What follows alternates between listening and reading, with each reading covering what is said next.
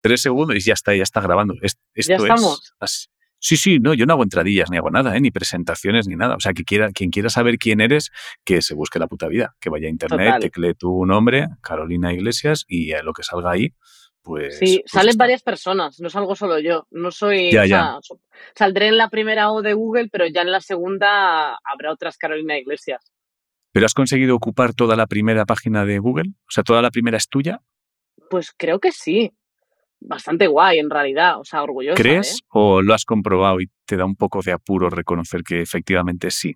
No, no, no, o sea, eh, o sea como, como si lo hago ahora, ¿eh? o sea, me, me da cero, cero vale. vergüenza, pero o sea, sí que me he buscado para ver qué sale, eh, pero no, no he visto si era todas las Vale. primeras noticias sobre mí, pero, pero sí, sí, de hecho, claro, me gusta ver que pone siempre lo de cuando buscas Carolina Iglesias, Claro. espacio y pone mm, biografía, edad, eh, quién es, Eso que eso, esa me gusta eso- mucho. Eso no lo había pensado. Claro, el, el, el autocompletar.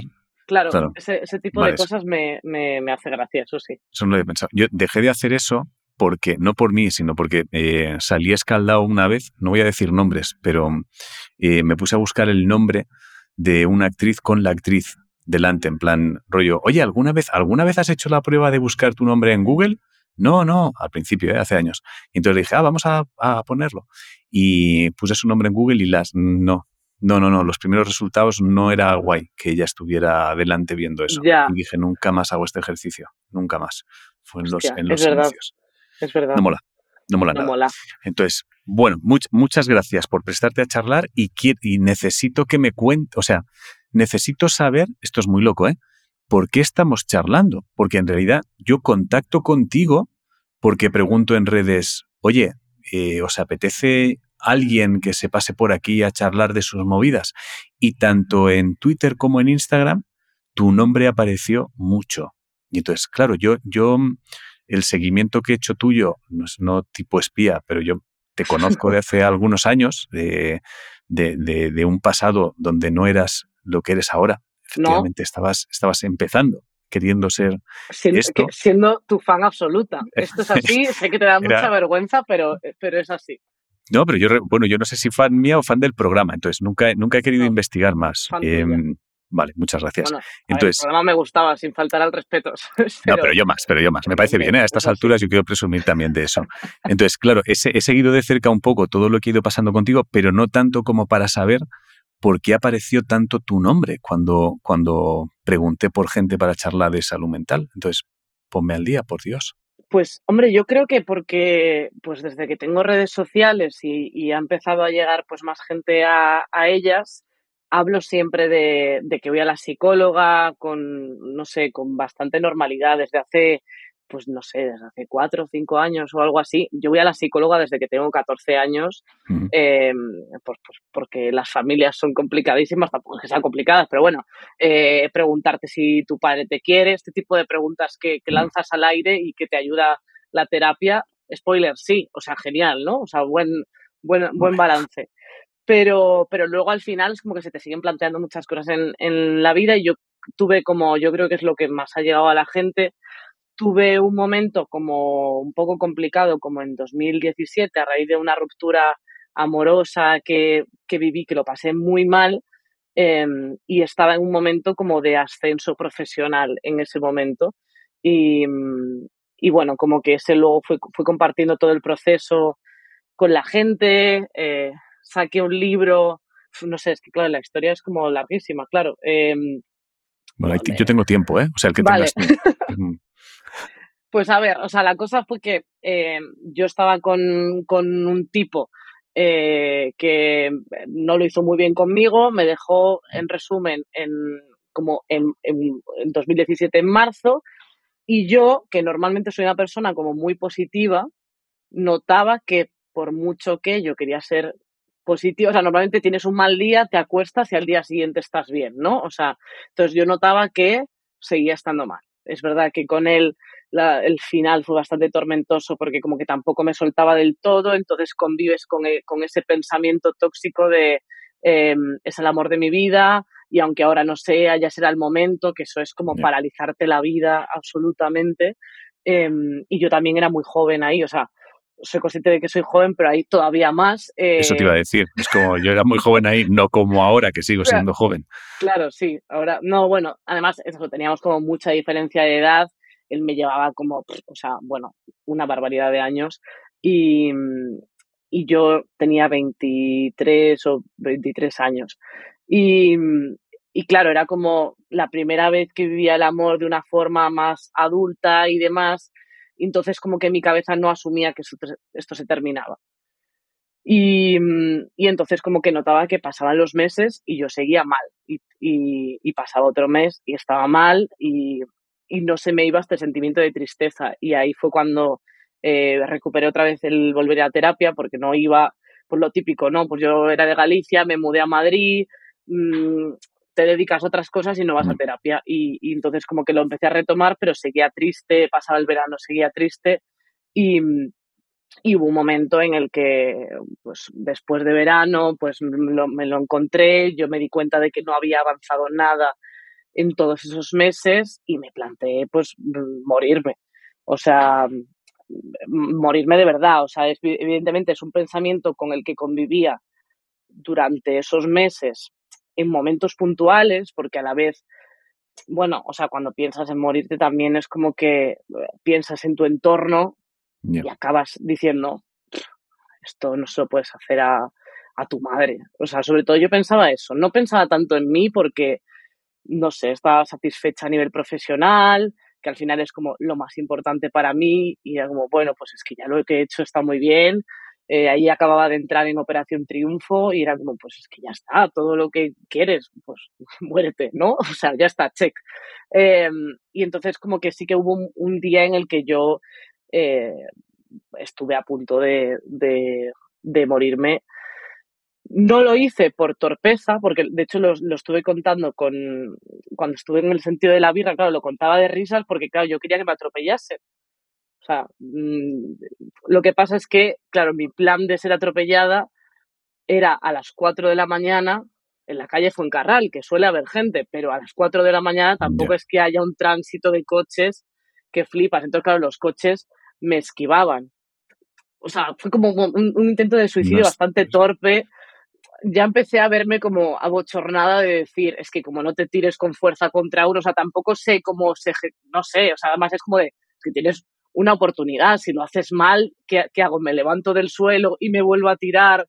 ¿Sabes? o sea, me, parece una fórmula súper desconcertante. O sea, generalmente, bueno, generalmente lo digo como si fuera un experto, no tengo la más puta idea de, de, cómo funcionan las cabezas cuando llegan, cuando llegan a ese nivel de dolor o tristeza o de decir a poner fin, pero siempre lo había relacionado con, con que pase lo más inadvertido posible desde mi, desde mi desconocimiento más absoluto, ¿eh? siempre lo he relacionado con a solas, tratar de que nadie, nadie se entere, o por lo menos que no sea llamativo. Y sin embargo, en tu caso es, hombre, son las 4 de la mañana, es verdad que es poco llamativo, pero lanzarse contra un coche es claro. hostia. Mm, es que, o sea, me lo veía mal ejecutado.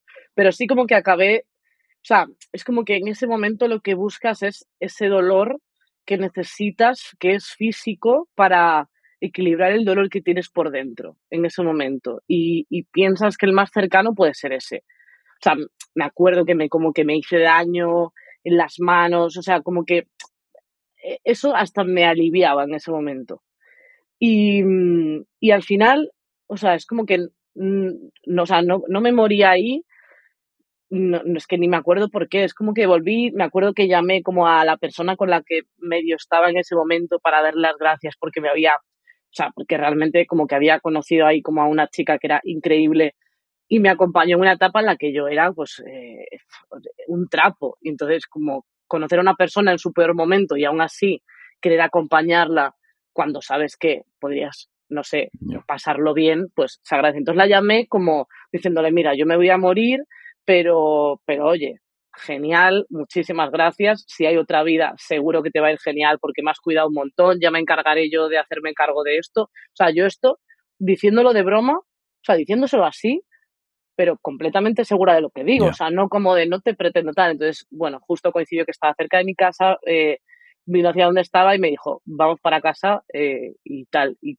y, como que, mm, me acuerdo que me hice daño, pero como que esa noche fue como muy clave, porque yo ahí estaba yendo a, un psicólogo con el que no encajaba mucho y ella me dijo, vas a empezar a ir a mi psicóloga. Y a partir de ahí empecé a ir a su psicóloga eh, dos veces a la semana, que eso es mm, control, o sea, es como eh, dos veces a la semana es mucho dinero y, pues mucho control también, pero empecé muy pronto a ir como una vez a la semana, una vez cada 15 días y luego ya iba una vez al mes. Y fue como un proceso muy complicado en el que yo pensaba que no podía salir. O sea, yo es que era como, no puedo parar de llorar, no paro de estar triste, ya me da vergüenza decirle a mis amigas que, que sigo mal, porque es como, pero que te, o sea, de cara al exterior, profesionalmente me va bien, entonces me, me siento como desagradecida si explico que estoy mal, aunque me vaya bien en el trabajo. Entonces como que se me juntó todo, ¿sabes? Y, y bueno, a raíz de, ir a la psicóloga que me recomendó esta chica, pues me ha cambiado la vida. O sea, sigo teniendo, evidentemente, cosas que resolver, pero conseguí pasar esa etapa que fue como, joder, al final casi fue un año de mi vida entero en el, que, en el que estuve muy mal y que profesionalmente es muy importante ese año en, en mi carrera, pero, pero estuve todo el rato triste. Ah, bueno, y, entre medias, de hecho, se puede señalar porque hice lo de cuando te lo dejas con tu ex y te quieres cortar el pelo o alguna cosa así, y me pinté el pelo de amarillo, bueno, como de rubio platino rarísimo.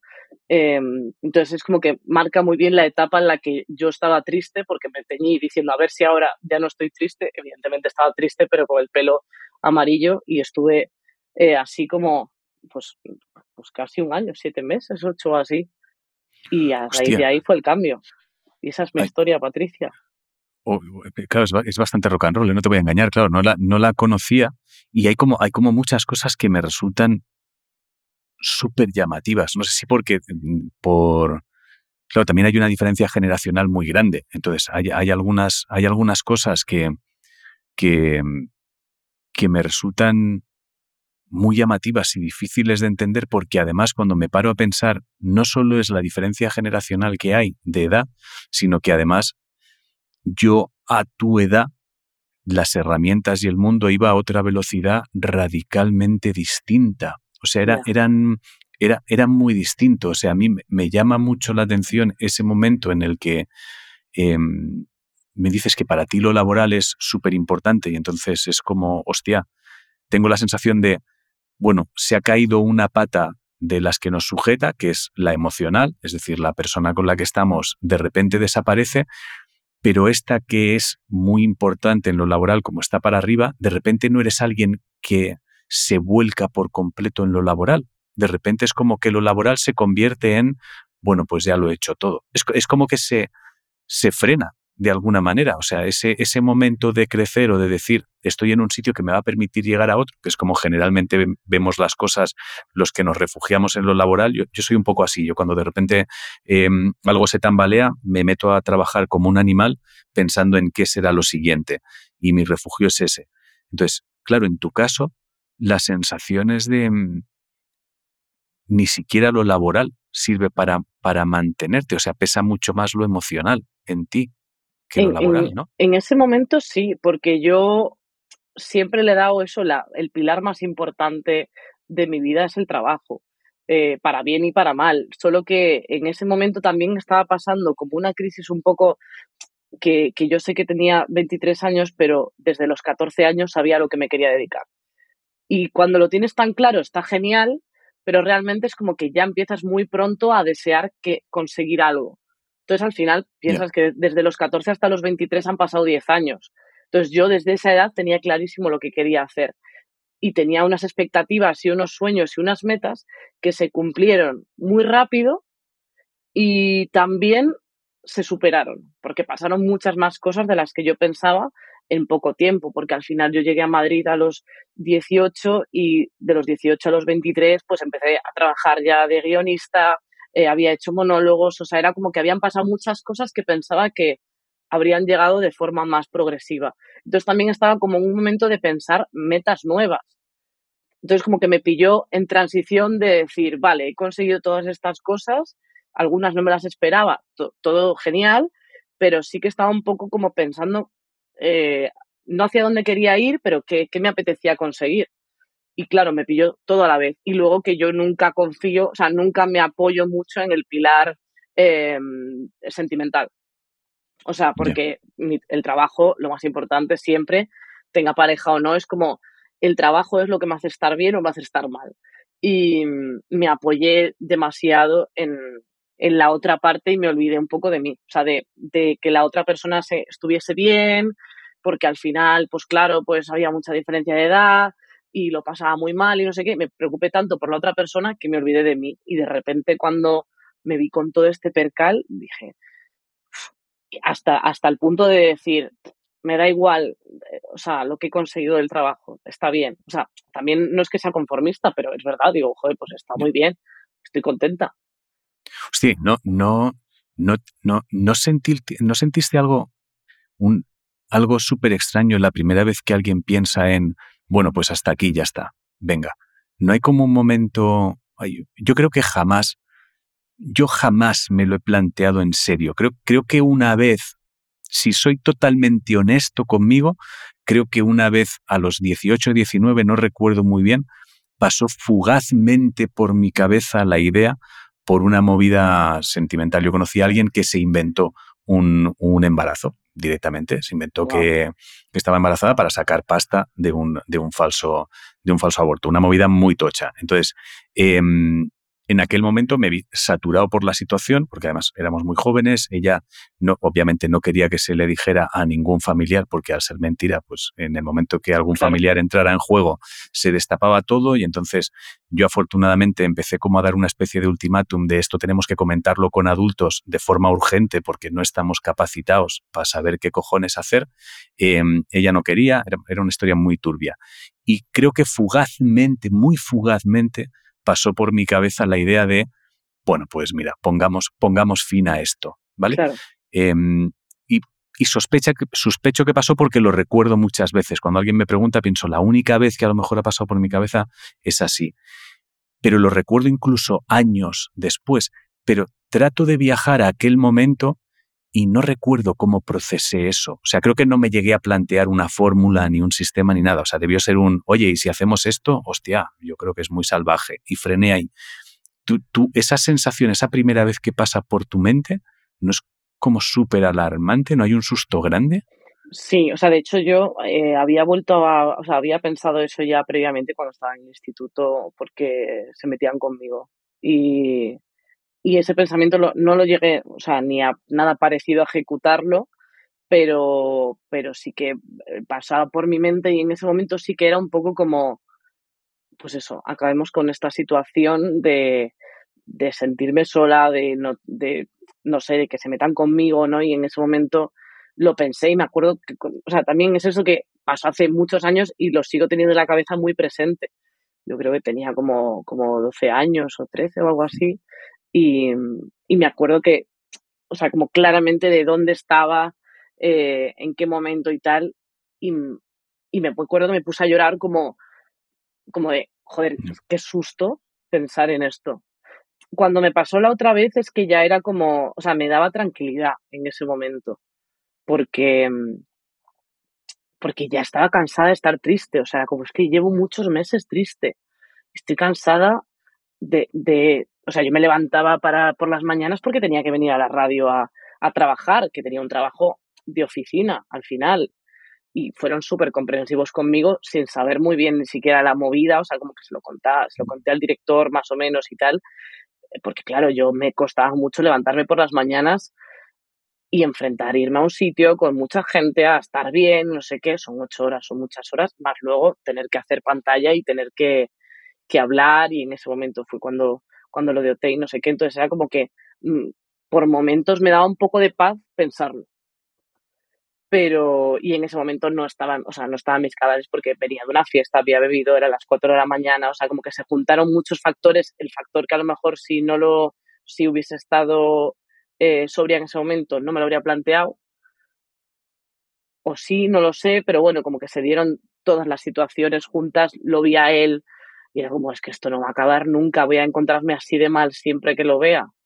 Y por suerte no, pero, pero sí que te asusta mucho ese, ese pensamiento, pero es que en ese momento piensas que es la solución. Claro, o sea, es, como cuando encuentras la, bueno, sí, es lo mismo, es cuando encuentras la solución a un problema que llevas mucho tiempo buscando y dices, hostia, ¿cómo no lo he visto antes? Si era, era esto, maldita era, era morir. claro, ya está, era morir, solo que aquí con morir, con otras cosas es, joder, si solo había que darle la vuelta a las cucharas y caben el doble, ya está, no pasa nada, es poner unas para un lado y otros para otro. Claro, claro, la sensación es esa. Y has, has mencionado algo que yo creo, hay una cosa que a mí, cuando la gente habla de, de, gente que decide o menciona él, oye, pues hasta aquí, hay una cosa que me pone muy nervioso y, has dicho algo que, que, me permite hacerte esta pregunta, porque lo has hecho. Entonces, cuando de repente, y lo habrás oído muchas veces, y, y lo habrás oído muchas veces y sospecho que a ti también te pondrá nerviosa, esta cosa que dice la gente de si estás llamando para despedirte no lo estarás pensando tan en serio cuando me has dicho yo, llamé a mi amiga para darle las gracias y no sé qué, eh, realmente yo mientras lo contabas, mis sensaciones de no, no, te estabas despidiendo, quiero decir, no era un... No era, una, no era una llamada de atención de, ojo, que a lo mejor hago esto. Realmente es, ya he decidido hacer esto, no me da tiempo de escribirte una carta, por resumirlo. Te hago la llamada y ya Transmite está. mi mensaje al resto de gente, porque no voy a hacer un grupo de WhatsApp con, de difusión de, oye, me muero, un beso, no sé qué. Hay cómicos que lo hacen, ¿eh? Ya algún día entraremos al detalle de esto, pero ya en privado. Ahí sí existen, es terrible.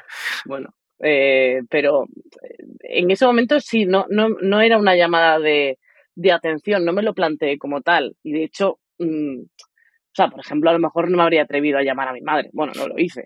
Y mi madre es la persona que más quiero del mundo, pero me gustaría que fuera lo menos traumático posible esa situación, aunque ya lo iba a ser de por sí, porque eh, ¿quién se enfrenta a esa situación? Que de hecho, cuando yo estaba en el instituto, una de las motivaciones para no hacerlo era mi madre. Digo, es que esto no, lo, o sea, esto no lo puede superar una madre, por favor. Eh, entonces, bueno, eh, al final eh, está bien, pero sí que yo con lo de la chica esta me había acompañado mucho y me daba mucha ternura pensar en que, joder, me has acompañado un momento de mi vida pues bastante malo, en lo que no diría que ni era la mejor persona, ni, ni la más maja, ni la más cariñosa, ni la más divertida, y aún así, pues has estado ahí, pues la verdad que muchas gracias. O sea, por lo menos no sé, no pienses que es por tu culpa, sino que, joder, que, esos meses los pasé mejor gracias a ti. Ya hostia, me, fascina cómo de repente una, una ruptura sentimental es capaz de, eclipsar absolutamente cualquier otra cosa, incluso para gente que no es, eh, que no lo basa todo en lo emocional. Quiero decir, incluso para gente que de repente dice, no, no, yo a mí lo que me gusta es el trabajo, mi sueño es estar centrado en esto, etcétera, etcétera, me llama mucho la atención cómo lo, porque casi siempre, casi siempre empiezan por ahí. Lo que me estoy encontrando cuando hablo con, con la gente en estas charlas es que casi siempre los problemas se reducen a eh, no me está aceptando quien yo quiero que me acepte o no me quiere quien yo quiero que me acepte o, no estoy en el sitio que quiero estar. Muy a, muy a grandes rasgos, ¿eh? pero casi siempre es como dos, dos columnas que si las piensas desde fuera no son tan importantes ni de broma, pero ni de broma. O sea, cuando ves la foto completa, dices, hostia, vale, que no, que esta persona ha decidido no estar contigo. Eh, tronco, digo yo que de 7 mil millones alguno habrá que encaje en algún momento. No pasa nada. Total, y si no, que, o sea, ¿qué importa? quiero decir, no, no, sé, o sea, yo tampoco es eso, que nunca, o sea, me ha dado igual no tener pareja, estar soltera, me flipa estar sola. Entonces, yo qué sé, o sea, es como es eso, o sea, para, me doy cuenta de que al final lo importante es como que lo que dicen las abuelas, pero que lo importante es la salud, pues es que al final tenían toda, o sea, me parece como mucho más importante y cada vez lo pienso más, ¿no? Que, o sea, para mí el trabajo es muy importante a nivel creativo, necesito hacer cosas, bueno, de una manera que a lo mejor debería hablar con mi psicóloga porque está al límite de decir, bueno, sí, bueno, pero ya me encargaré de eso, o sea, tengo mucha plancha. Pero, pero sí que para mí el trabajo es como mm, a nivel creativo necesito estar haciendo cosas y además es como de empezar a hacer una y otra y otra y otra y, no parar, bueno, que te voy a contar. Em, pero, pero en la parte del amor no, nunca ha sido una cosa necesaria hasta que pasa la historia y, y te trastoca la vida. Porque tienes todo como muy organizado y al final yo creo que el amor es como lo más como lo, lo, que menos se puede organizar, ¿no? O sea, como lo, lo, que menos se puede hacer una ecuación de lo que supone el amor para ti o lo que son las relaciones y hacer, por mucho que sigas como todos los pasos perfectos para tener una relación, no significa que vaya a ir bien y al no ser una cosa matemática, yo creo que es lo que nos trastoca porque, porque no sabes por dónde va a salir la situación. O sea, ya. Hay algo, no sé si hay algo en el, en el amor, a, veces, cada vez pienso más en ello, eh, no sé si sucede algo que es curioso y es que siempre hay uno de los dos que se, se embarca en la relación o se enfrenta a la relación construyendo algo y otro no. Es decir, tengo la sensación de que a veces en las relaciones, aunque dos personas se quieran mucho, uno piensa en la construcción de un proyecto de vida. O sea, uno está pensando como no en la relación de esta semana, sino en dónde vamos a estar dentro de 10 años. Entonces, todas las decisiones que toma en su vida, casi todas, eh, incluyen a la otra persona, las hace teniendo en cuenta a la otra persona, aunque no se lo verbalice a la otra persona. Es decir, em, va construyendo contando con que esa persona va a estar ahí. Y sin embargo, creo que hay relaciones donde uno está haciendo eso, pero el otro no. Entonces, cuando, cuando esa relación se rompe, siempre hay uno que no es que se rompa la relación, es que se rompe el proyecto que estaba construyendo. Entonces, se desmonta absolutamente todo. Entonces, aunque sea trágico para los dos, hay uno que es, bueno, se ha roto la relación y para otro es, no, no, se ha roto el puto proyecto que estábamos montando. Se ha roto la, boda en Ibiza, los Exacto, sí, sí, sí. Exacto, sí, sí. La mecedora en el porche al final de nuestros días, mirando al, al, eclipse. Entonces tengo la sensación de que eso es lo que más desmonta muchas veces. No lo sé. Es que es, verdad que es muy difícil como asumir, o sea, cualquier tipo de duelo.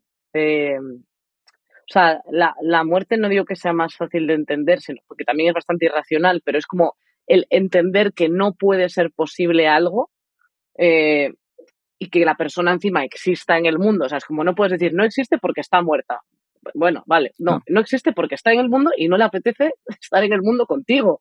Pues es duro de enfrentar, ¿no? Porque tienes recuerdos en los que sí quería estar en el mundo contigo. Entonces es difícil que tu cabeza procese eso, pero a la vez lo piensas y dices, es súper difícil que dos personas vayan a la par todo el rato siendo capaces de quererse, compensarse las cosas, o sea, me parece de putos locos. O sea, no sé, o sea, eh, flipo.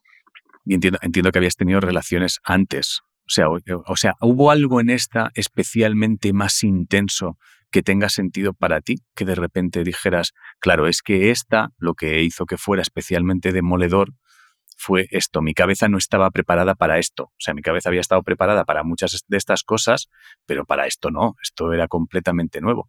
Porque me sigue llamando la atención cuando nos jodemos por lo sentimental, ¿eh? Ya. Porque creo que todos, todos caemos una y otra vez en lo mismo y estamos mal por procesos que son idénticos. Que es, no ha funcionado. Fin de la historia. Pero no, pero nunca hay nada especialmente novedoso en una relación.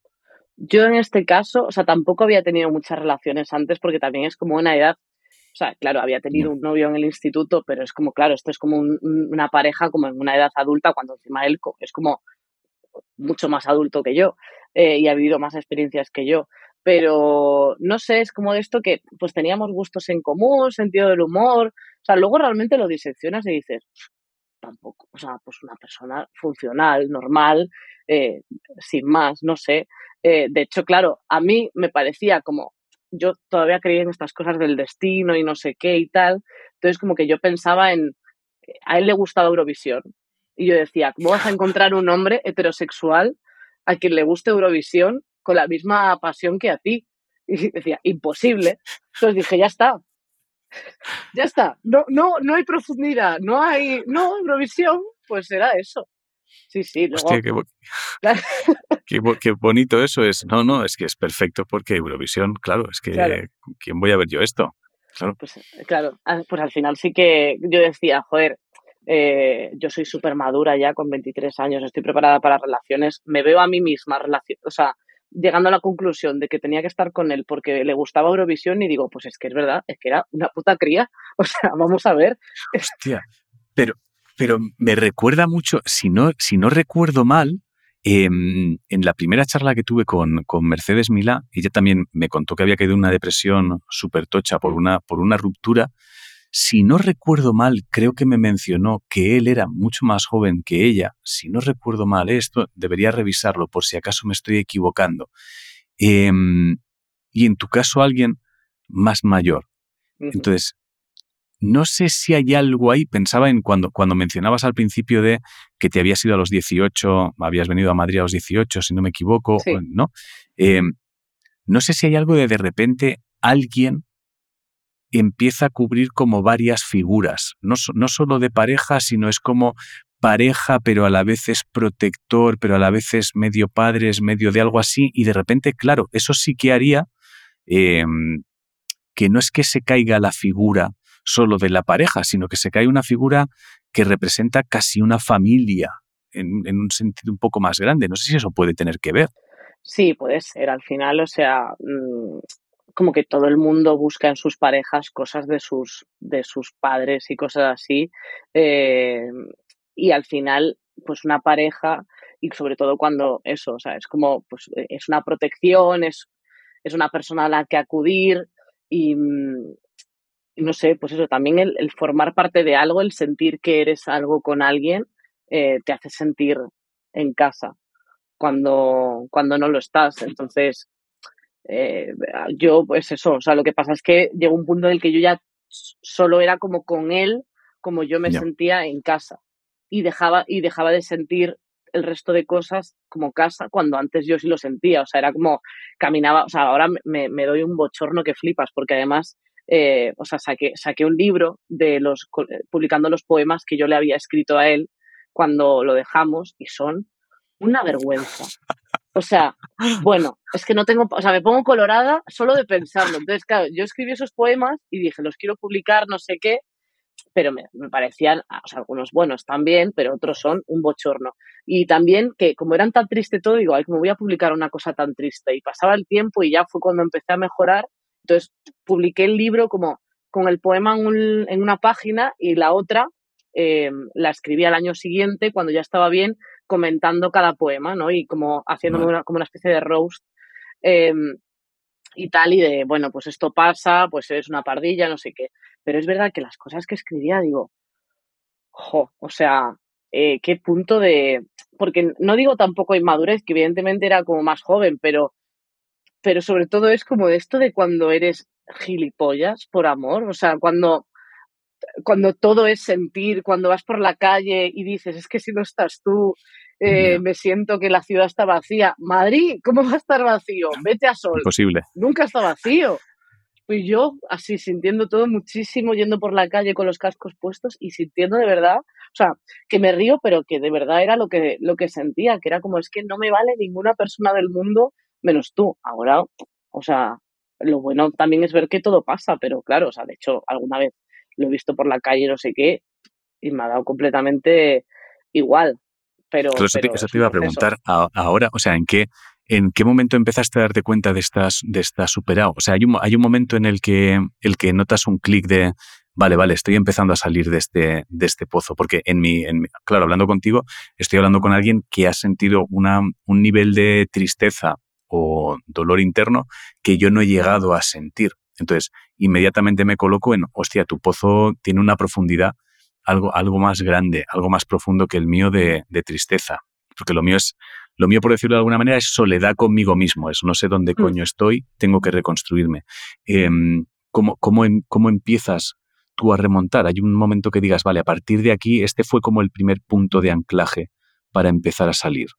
Pues yo recuerdo que, que la psicóloga, que, que, la verdad, o sea, le debo la vida, sigo yendo ahí con ella y, y es increíble, como que me, me, daba muchas pautas para enfrentar el día a día de cuando tengas un pensamiento que no quieres tener, córtalo con acciones y demás. Y mm, no sé si, o sea, pasó bastante rápido desde que empecé a ir con ella el, el empezar a notar la mejoría, porque empecé a ir muy rápido o sea, como yendo cada vez con, con frecuencia más, o sea, menos periódica y tal.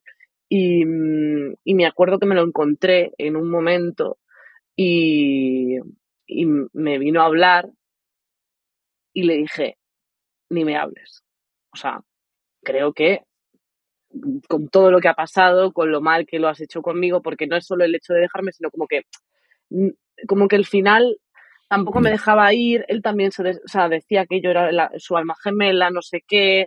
Eh, bueno, como que tampoco mm, me dejó tajante, ¿no? Entonces, como que yo cada vez que le escribía recaía, no sé qué, pues tampoco sé cuál es la mejor forma de enfrentarlo. O sea, no es que lo quiera justificar, pero bueno, al final todo el mundo tiene sus circunstancias y, y ya está.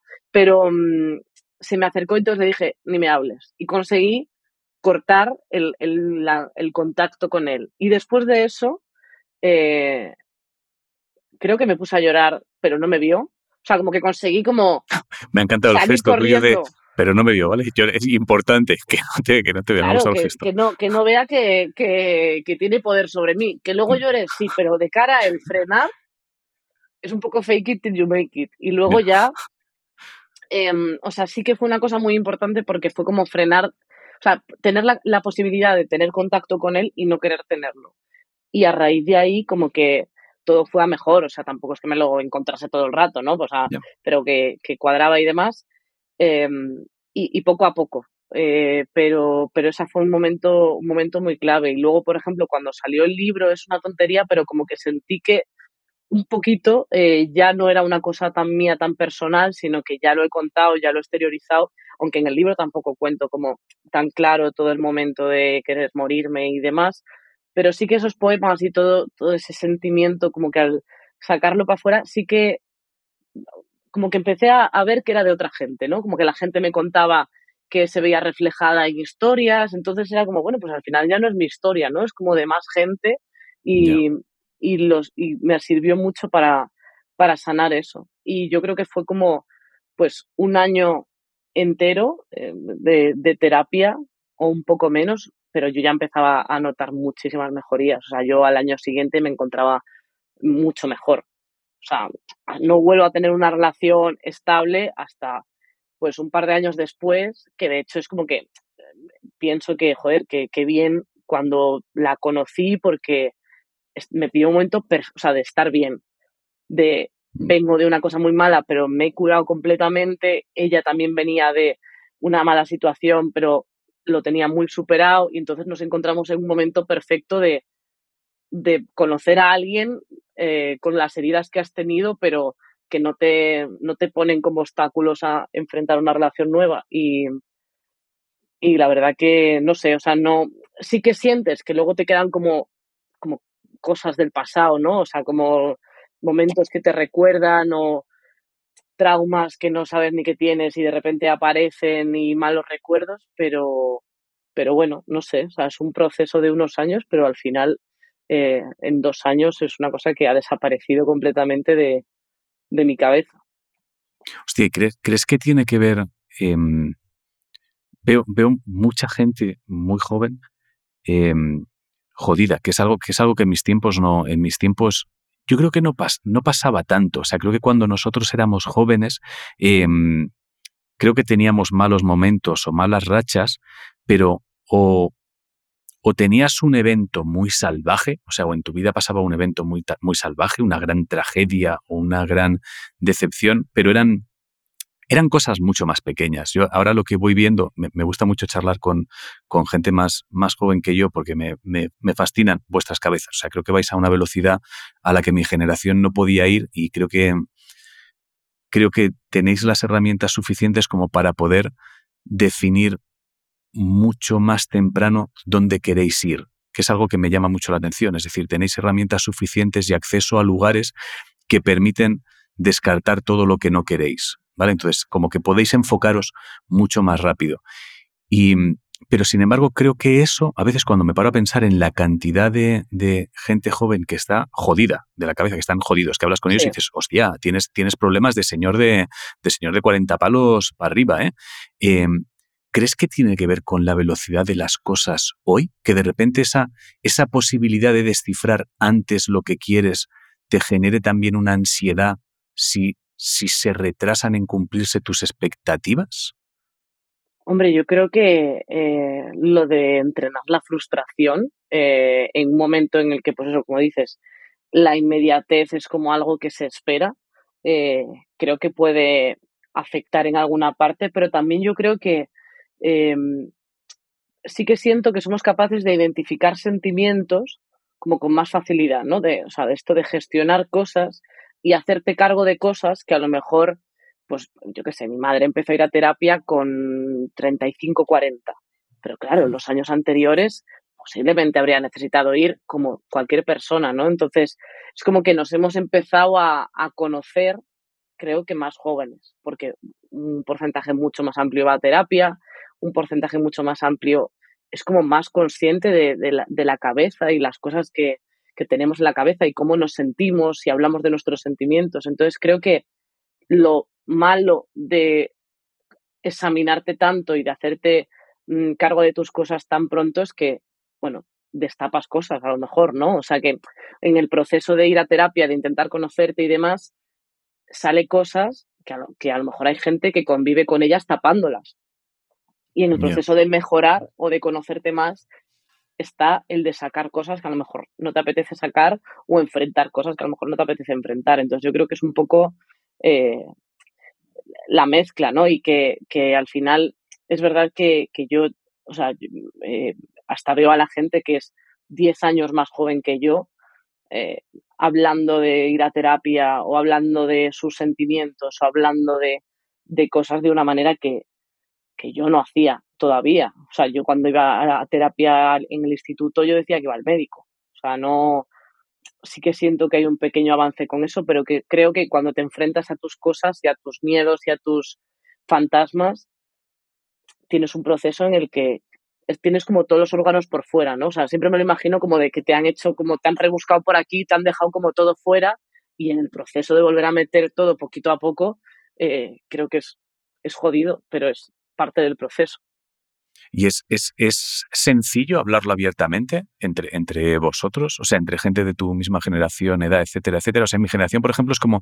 Em, yo todo esto lo estoy descubriendo a raíz de la publicación del libro. ¿eh? No tenía ni idea, nunca le había dedicado tanto tiempo a pensar sobre salud mental y ciertas cosas, jamás. O sea, ha sido a raíz de empezar a recibir mensajes de gente y, y algunas historias. Em, y me da la sensación, por ejemplo, que en mi generación, cuesta mucho verbalizar todo lo relacionado con, lo emocional. Cuesta mucho. Es como si tuviéramos que, em, que, fingir que estamos bien o que mencionar que quizá necesitas ayuda eh, diera vergüenza, miedo o algo así. Y no sé si, si entre vosotros es más sencillo hablar de, las, de los sentimientos, de las emociones, de la cabeza. ¿Es, es más sencillo? Yo, yo creo que sí. Eh, no sé muy bien cuál es el origen, supongo que pues es que poco a poco se yo he tenido mucha suerte porque eso, mi, madre siempre ha entendido perfectamente eh, lo del psicólogo, fue la primera que me animó y siempre me, me ha llevado a estas cosas, entonces no he vivido como con alguien muy en contra de la terapia y demás, pero, pero sí que he notado un avance de un tiempo a esta parte, pero no, no suelo, o sea, al, final es como que, yo qué sé, cuando quedas para tomar cañas, hablas de sentimientos también, o sea, no estás todo el día eh, eh, examinando cómo te sientes y demás, pero sí que creo que nos preguntamos más cómo, cómo estamos. Y contar cómo estás no, es que no, no, no da vergüenza. O sea, a mí, a mí no, me, no me da vergüenza. De hecho, me, o sea, me, me, he visto en situaciones un poco incómodas. Me pasó con una entrevista eh, que, que, bueno, no ha salido, no sé si va a salir, bueno, de una persona bastante más mayor que, que yo, que salió como el tema de, de cómo, bueno, cómo llevamos el éxito, eh, Victoria y yo del podcast no sé qué, y yo dije, bueno, pues con terapia. Em, entonces como que se quedó impactado de, pero estáis bien y es como, ¿sabes? Y, claro, es como que me da más apuro a mí que, que a él, ¿sabes? De, de, o sea, no quiero mm, incomodarte, entonces como tampoco quiero dar lecciones de nada porque me, me dan, o sea, jolín, o sea, todos hemos crecido en una etapa, tenemos la herencia que tenemos, tampoco es que yo vaya de, guay por ir a terapia, pero claro, como que seguía preguntando, ¿pero vas a terapia? Sí. Y, ¿pero por qué? Em, eh, pues, porque, bueno, la, vida, ¿no? Hay, que, hay cosas que hay que resolver, tenemos una profesión que pasa muchas cosas y me gusta tener todo en orden y hacerme preguntas y tener la respuesta y tal. Ah, ¿y yo debería ir? Bueno, pues así sin conocerte, diría que sí. A ver, al, sí, al preguntármelo, yo, la respuesta es sí. Si no lo hubieses preguntado, quizá no, pero ahora mismo sí. Claro, yo no sé, o sea, como no, no queriendo incomodar y diciéndome, pero ¿crees que debería y yo sí, o sea, todo el mundo debería ir al menos una vez, ¿no? Pues igual que vas al médico eh, a ver, hacerte un chequeo, pues tal.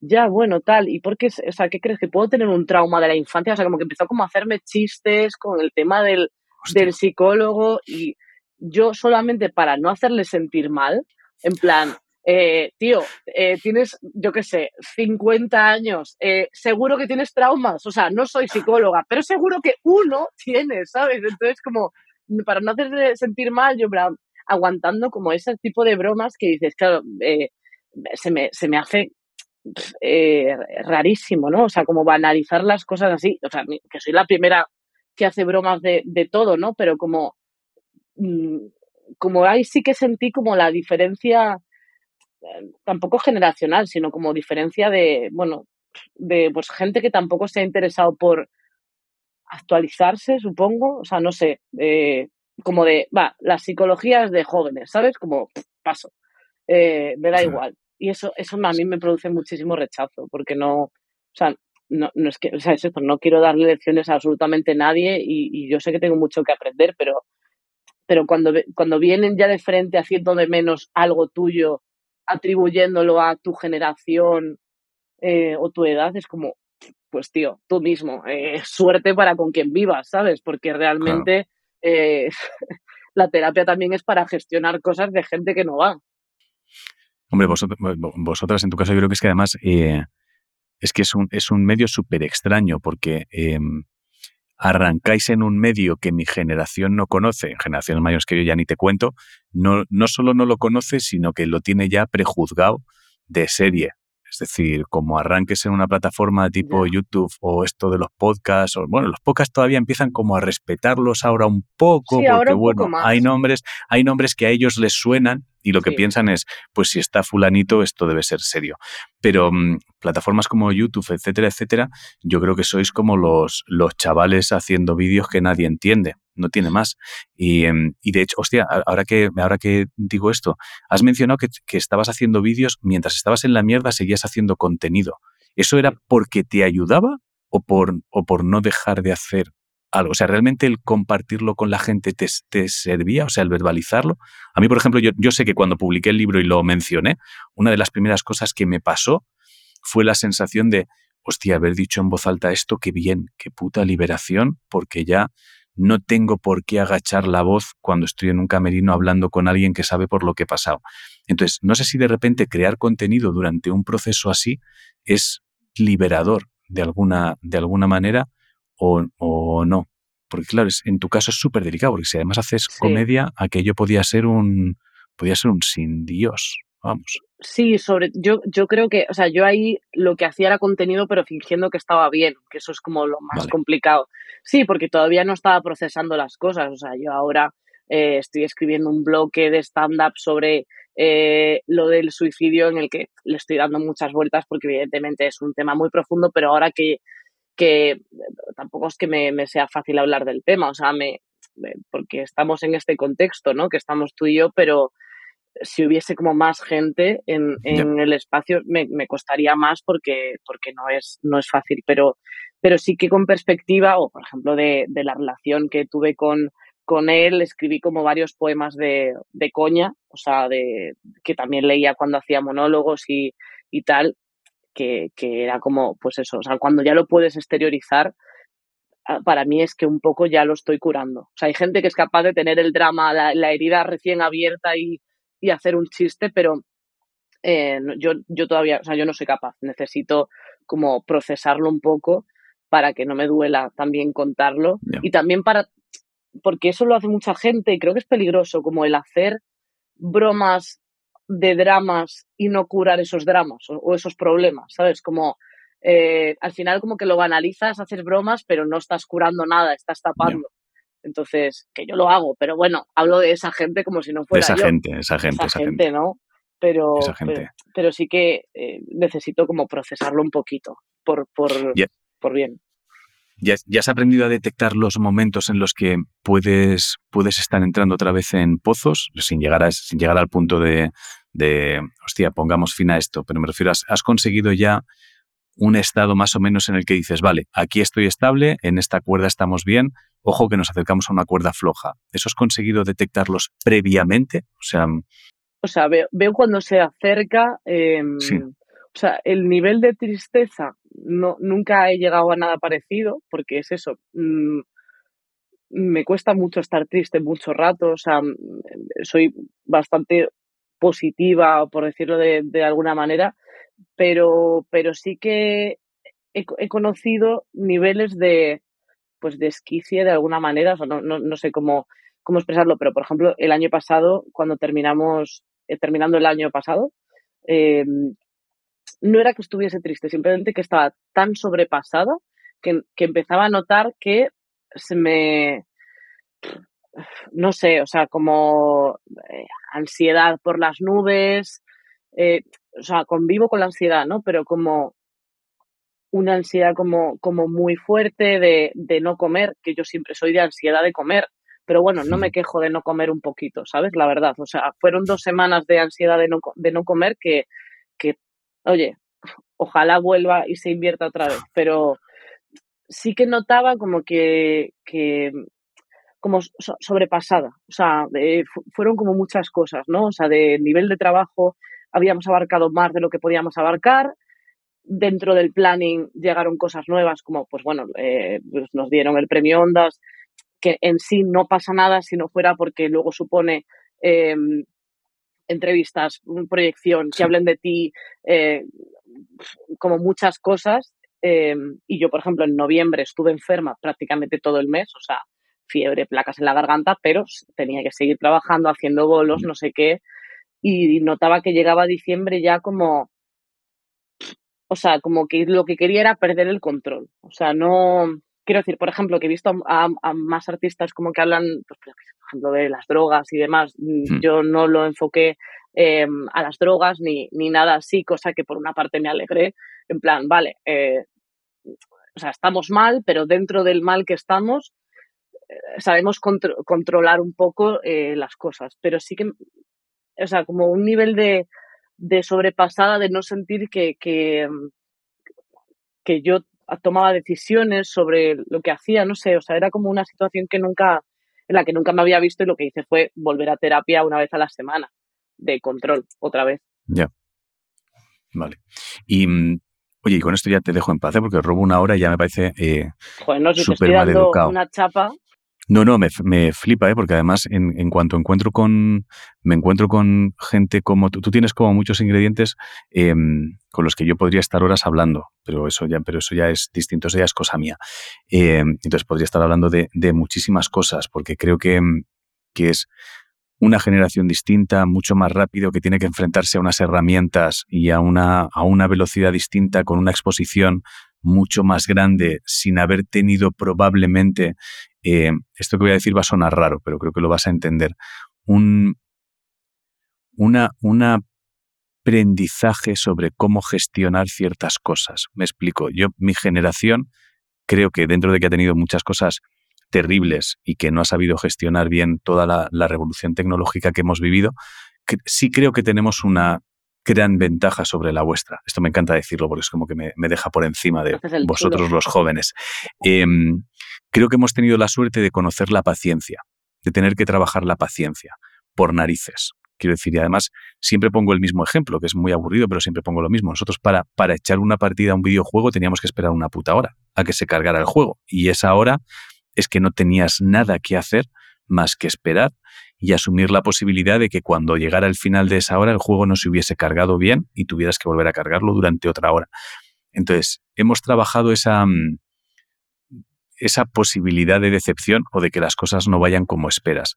Eh, hoy en día creo que es otro mundo distinto. Es tú quieres, quieres lanzar algo y quieres resultados de forma inmediata. Estás enfrentándote constantemente a que un proyecto tuyo tenga más visitas, menos, más likes, menos, a que a quien no le gusta te lo diga en mayúsculas por escrito y te insulte por privado. Entonces hay que gestionar unas emociones que me parecen loquísimas. Pero bueno, eso, eso eh, son mil cosas de las que me fliparía hablar contigo, Pero hay algo que me, por centrarnos un poco en, en la cabeza, en tu caso, claro, has estado en un lugar de tristeza que yo no conozco. Entonces, no sé si tienes un consejo o una pista para alguien que esté bajando allí.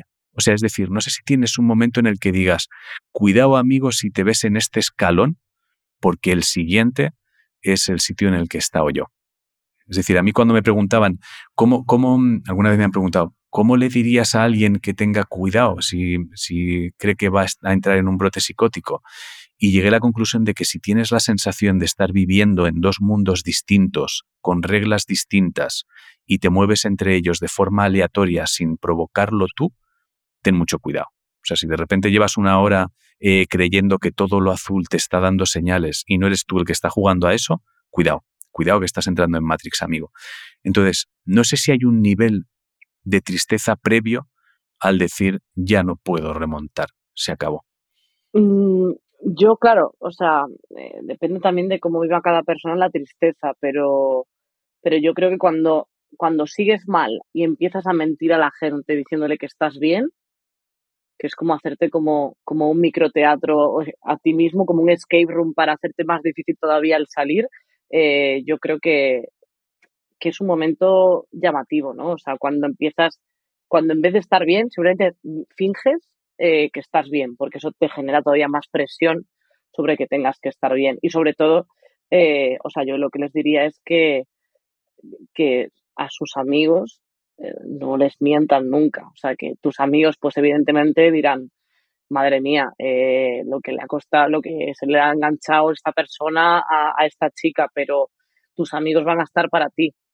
Pero tienes que ponérselo un poco fácil, porque al final em, no tienen la culpa de no detectar que no estás bien porque tú te estás esforzando en engañarles para decirles que estás bien. Entonces, mm, no, obviamente habrá gente que sea más observadora, menos, pero no puedes enfadarte o no puedes encima, como decir, y encima no se dan cuenta de que estoy mal. Ya, claro, es que les estás diciendo que estás bien y encima lo estás fingiendo de cara al exterior. Eh, pónselo un poco fácil también, porque la gente tiene una vida que, tiene mucho lío, entonces por mucho que esté pendiente de ti, si tú le dices algo, se lo pueden creer también. Entonces, Sí, yo creo que le diría eso. Esa careta, ese teatrillo lo, lo haces, lo haces incluso a nivel público. O sea, es un teatrillo de lo hago mientras estoy con gente y cuando llego a casa mantengo el teatrillo en redes, mantengo el teatrillo todo lo que pueda y más. O sea, se eterniza. En, o sea, no, hay, ni un rincón donde seas honesto, ¿no? Contigo mismo y digas estoy mal. En casa y en la cama, cuando, cuando estás ahí. Entonces, Sí, yo creo que, y sobre todo en el trabajo, pues se puede intuir, eh, o sea, había gente que me lo notaba, pero bueno, al final en el trabajo, pues es que a nadie le importa si estás triste o no, eh, sobre todo si tienes que hacer reír. Eh, entonces, mm. sí, o sea, fingir en, en, en todos los ámbitos porque tampoco estaba preparada para contar, o sea, sí que hubo un momento en el que hice un vídeo en el que conté que estaba mal, ahora que me acuerdo.